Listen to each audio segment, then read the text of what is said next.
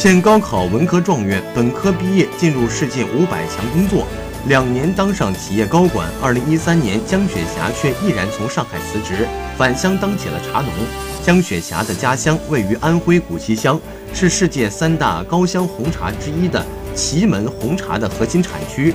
江雪霞从小就对家乡的茶有着深厚的感情。为了让茶叶达到要求，江雪霞到全国红茶产区拜师学艺，用了两年的时间，不断反复试验，茶叶品质才慢慢得到认可。经过五年的发展，江雪霞和姐姐带领六十户茶农成立了合作社，建立起自己的茶厂和茶叶品牌，如今年收入六百多万。